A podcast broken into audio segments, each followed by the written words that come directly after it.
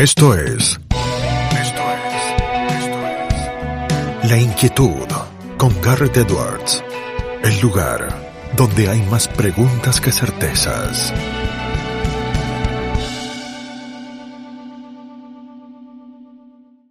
Damos vuelta de página aquí en La Inquietud por CNN Radio Rosario. Tenemos un enorme honor, placer y privilegio. Es doctor en Economía por la Universidad de Chicago, rector de la Universidad del SEMA, miembro de la Academia Nacional de Educación, miembro también de la Mont Pelerin Society. Es director ejecutivo del Friedman Hayek Center for the Study of a Free Society, del Friedman Hayek Centro para el Estudio de una Sociedad Libre. Es miembro del Consejo Académico de la Fundación Libertad y Progreso, de la Fundación Atlas de Argentina, del Consejo Consultivo del Instituto Acton. Eh, centra su interés en dos campos de investigación, la filantropía no asistencialista y las políticas públicas llevadas a cabo en el área educativa en la Argentina, en nuestro país. No es otro que Edgardo Zablotsky. Edgardo, querido, un placer tenerte aquí con nosotros, Garrett Edwards, del otro lado.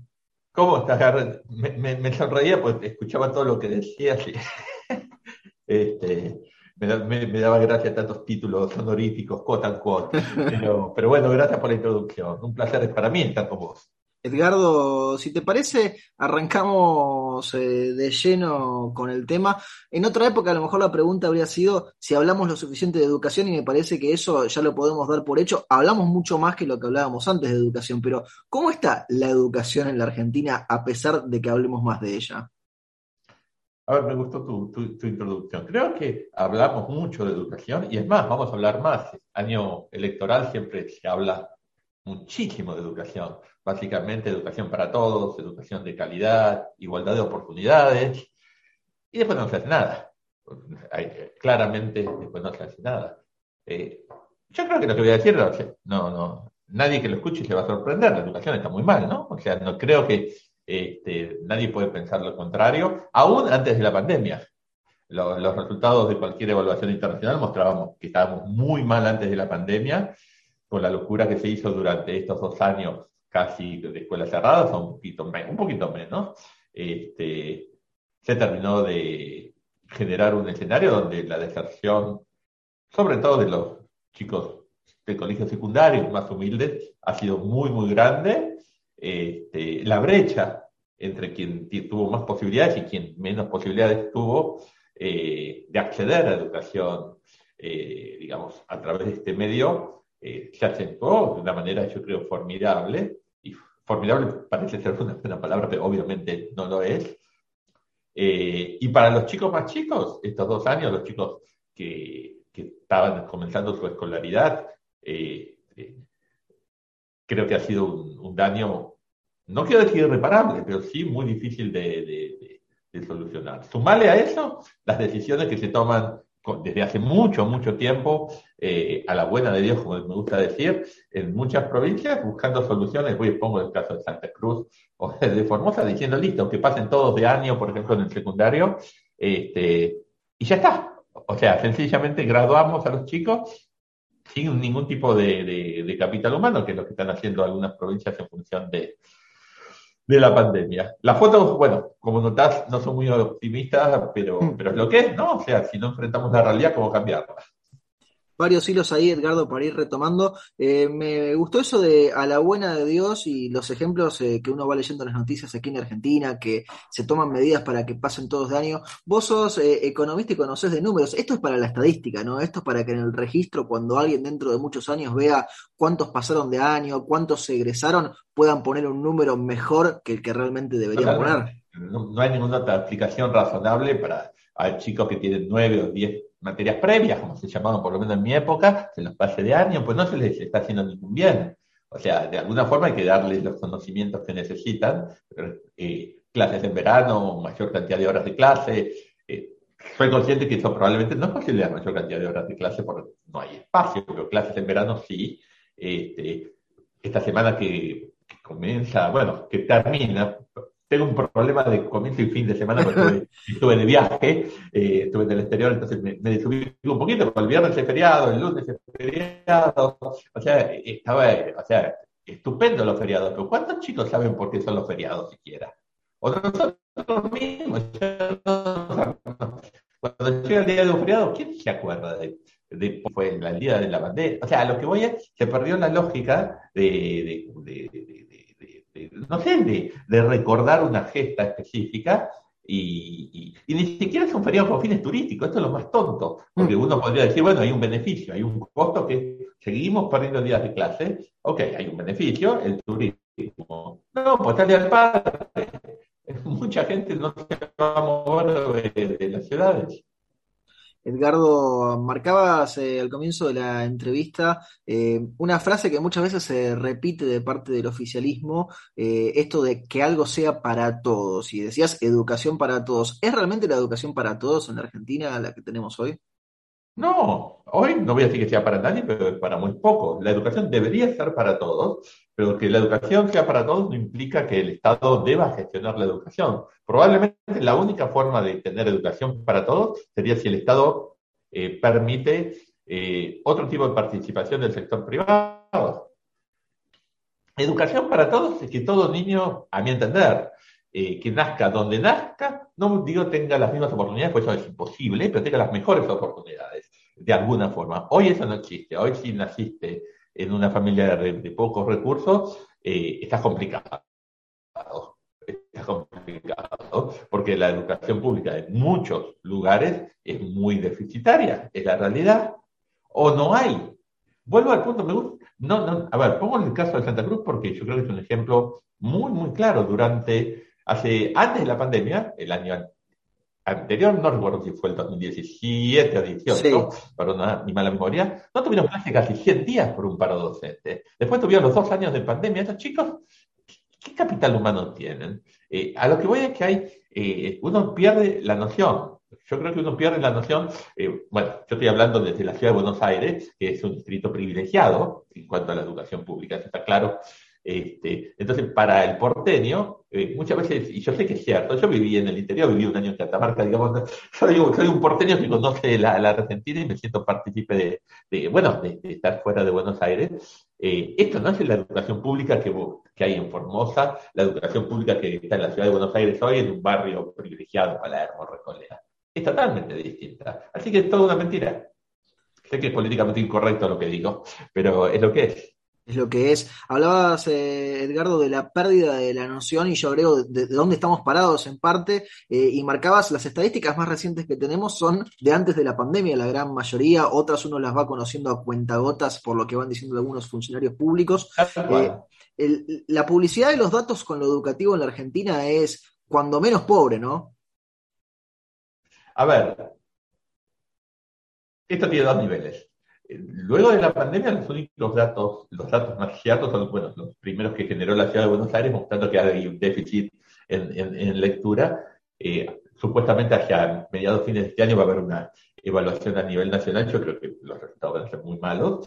Eh, los datos siempre eh, han sido, a ver, ¿cómo decirlo? relativamente pobres. Pero lo que es más grave no son, para mí, que los datos sean pobres, usando, seguimos con la misma denominación, sino que los padres no tienen acceso a esos datos. Es decir, eh, el hecho que las evaluaciones, los resultados de las evaluaciones docentes por colegio no sean información pública, este, como la ley lo establece hoy, que se está intentando modificar. Hay un proyecto del diputado López Murphy, de Ricardo López Murphy, pidiendo la modificación de, dicha ley, impide que vos o yo conozcamos los resultados de, los colegios, de, las evaluaciones por colegios, no por el nombre del maestro, no el nombre de los chicos, bueno, sí sería una estigmatización.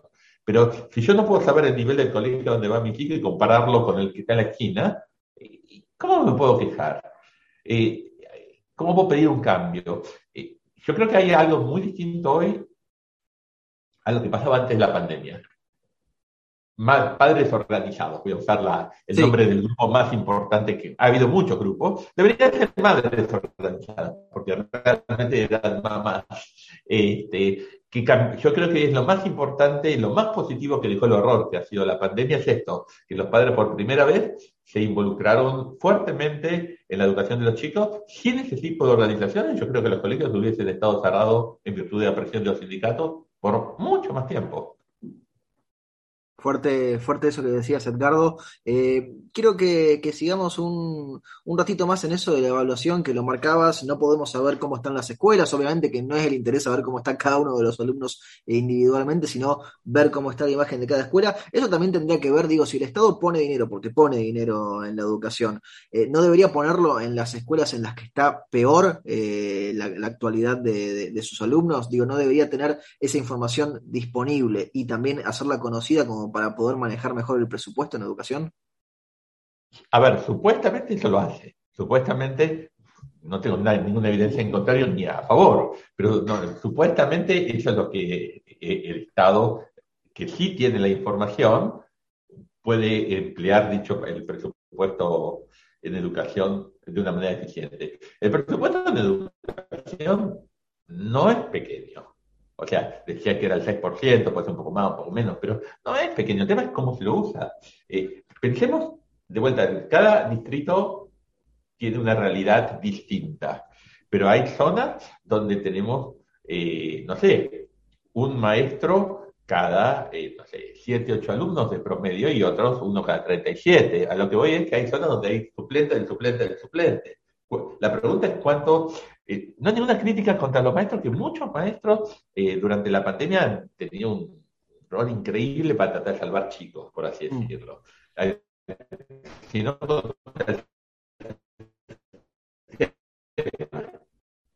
porque el sistema no premia a los buenos maestros, clarísimo, ser bueno o ser malo, eh, con tal de seguir, tener antigüedad, o sea, que es el, atributo más relevante para el, para el salario docente, que por cierto es muy malo.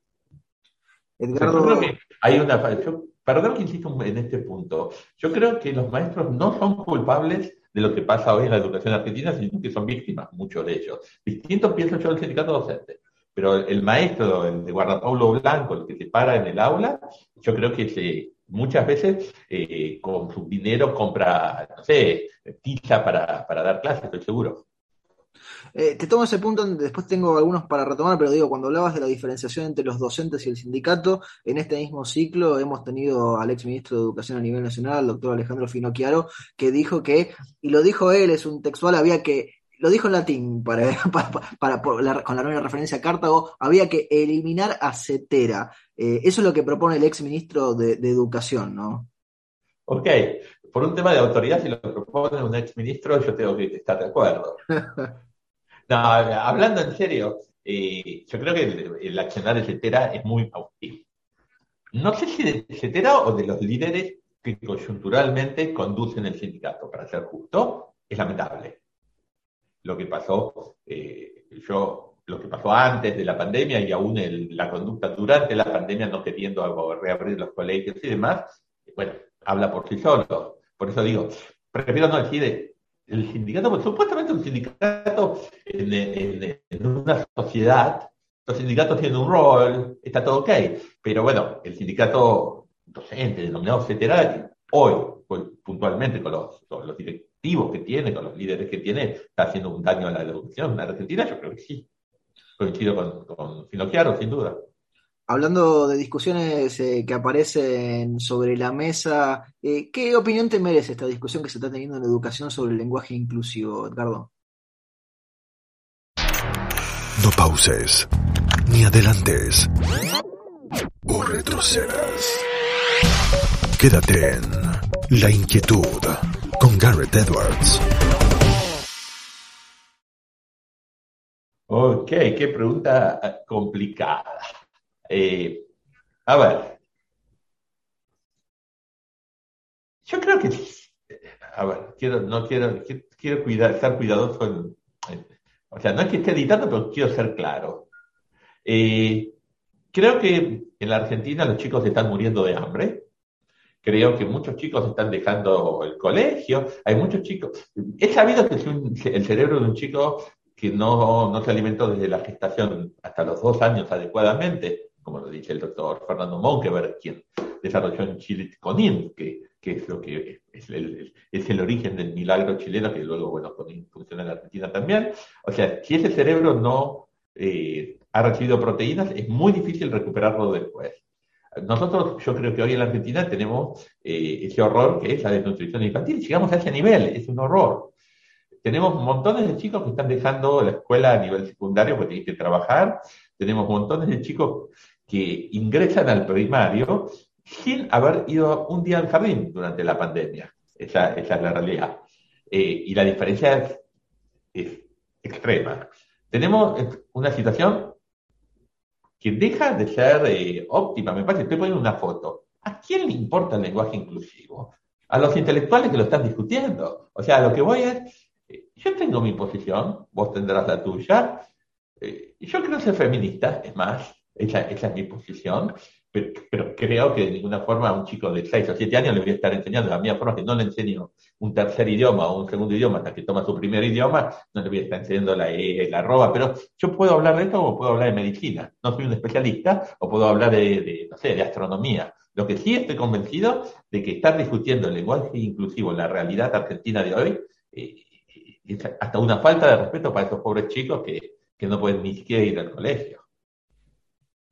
Edgardo, eh, hablábamos bastante también de la pandemia, la tecnología ha irrumpido cada vez más en la educación, digo una obviedad. Eh, ¿Cómo ves el vínculo entre educación y tecnología hoy por hoy? ¿Cómo te parece que se da ese y vuelta? Yo creo que ya antes de la pandemia, gradualmente, la tecnología, eh, bueno, estaba haciendo su avance positivo, por cierto, en la educación, dando nuevos instrumentos, nuevas posibilidades, posibilidades de acceder, eh, eliminar la distancia en ciertos niveles. Eh, la pandemia cambió todo, ¿no? Fue un shock y aceleró el proceso de una manera eh, brutal. No se va a volver para atrás. creo que es distinto en distintos niveles educativos. Yo creo que yo soy rector de una universidad, en el grado hemos puesto la presencialidad en forma plena, porque es la demanda de, los estudiantes, o sea, hay una vida social involucrada, hay otra cosa más allá de tomar las clases. En los posgrados eh, se mantiene mucho la virtualidad porque eh, el costo de oportunidad para, alguien que está trabajando de trasladarse es mucho más alto y muchos siguen con el home office, por otra parte, muchas personas. Por lo cual, eh, la tecnología, básicamente esto, la Internet, el aula híbrida, es un activo notable para ese nivel educativo. Yo creo que para los chicos, eh, la presencia, estoy hablando de colegios primarios y secundarios, la presencialidad no es todo.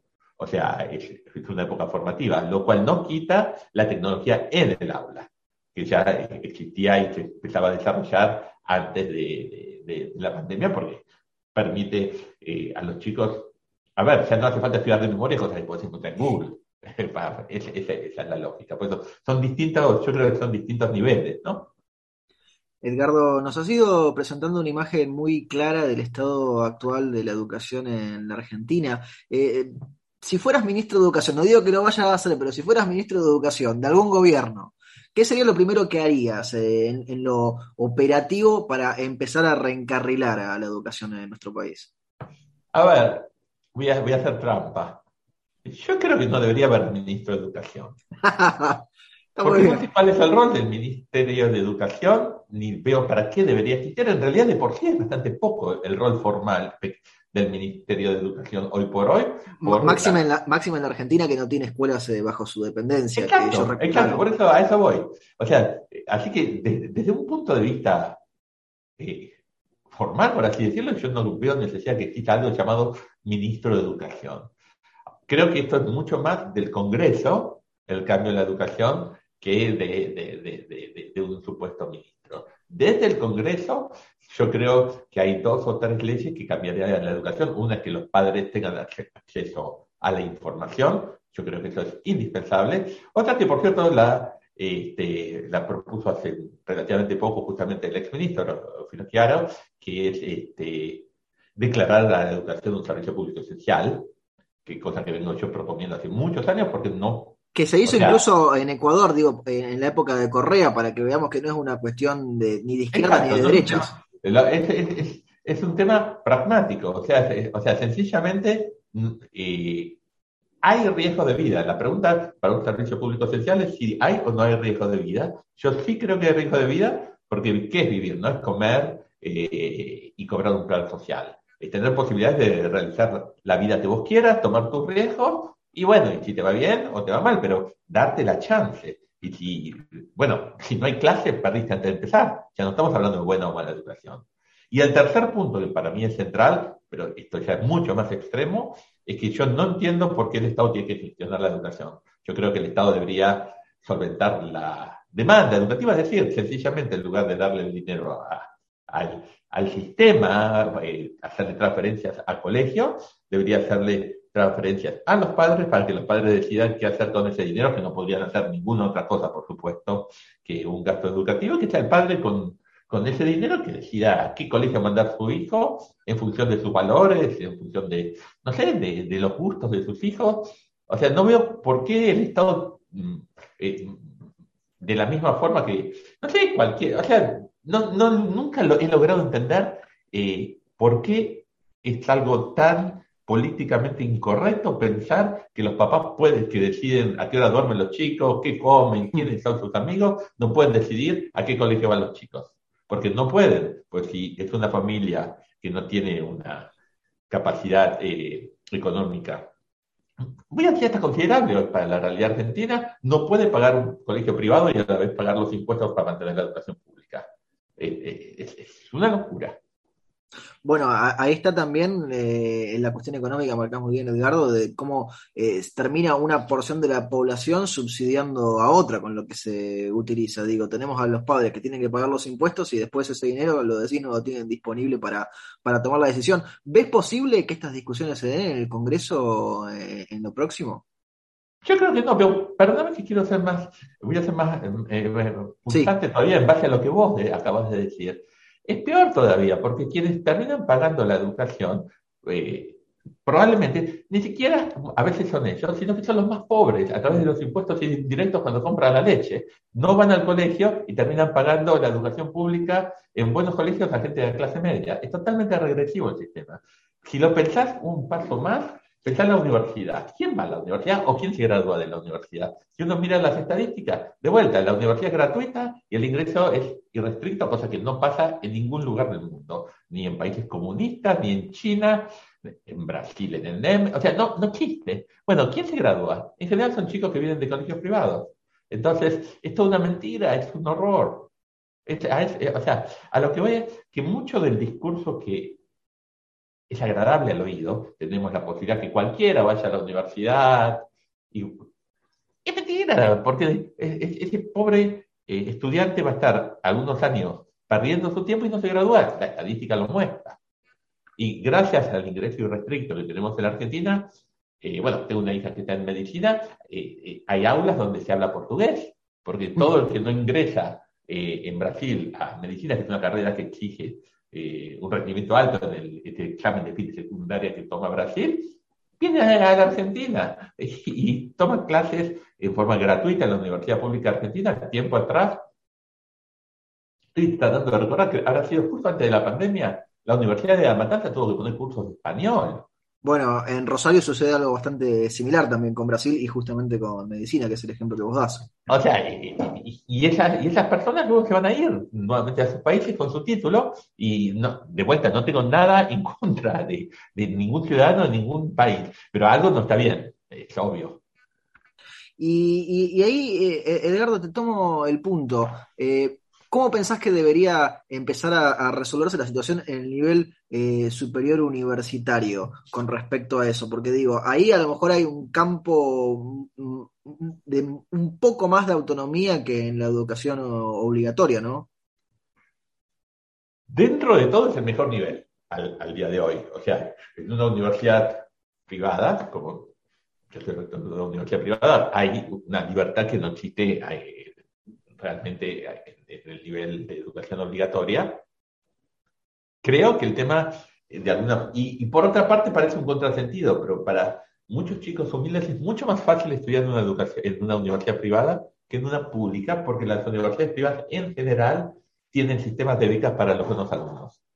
Eh, y eso permite muchas veces hasta darle subsidios en efectivo, porque un chico, a ver, es muy raro que encuentres estudiando, no sé, medicina a un chico, bueno, humilde, ¿por qué? Porque tiene que estar todo el día dentro de la facultad. Mm.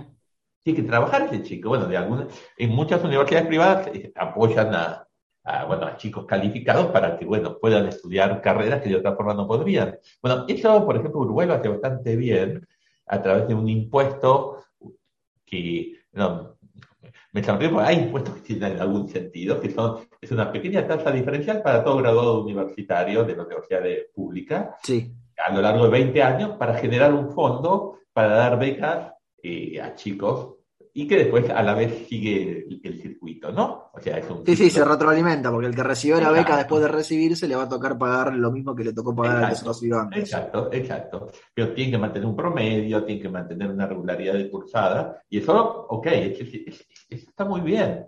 El tema es buscar soluciones creativas, eh, alternativas, y olvidarnos un poco del discurso político. Nosotros vivimos en discursos de, no sé, parece Boca River o de los años 70. Yo soy graduado de Carlos Pellegrini, que es un colegio en la Ciudad de Buenos Aires muy politizado. Eh, es uno de los dos colegios de la universidad, el otro es el Nacional de Buenos Aires, eh, en 1976. Bueno, me hace acordar las discusiones de, aquellos años. Edgardo, la última pregunta se la hacemos absolutamente a todos nuestros entrevistados porque el programa se llama La Inquietud y el nombre es un juego de palabras. ¿Qué inquieta a Edgardo Zablotsky?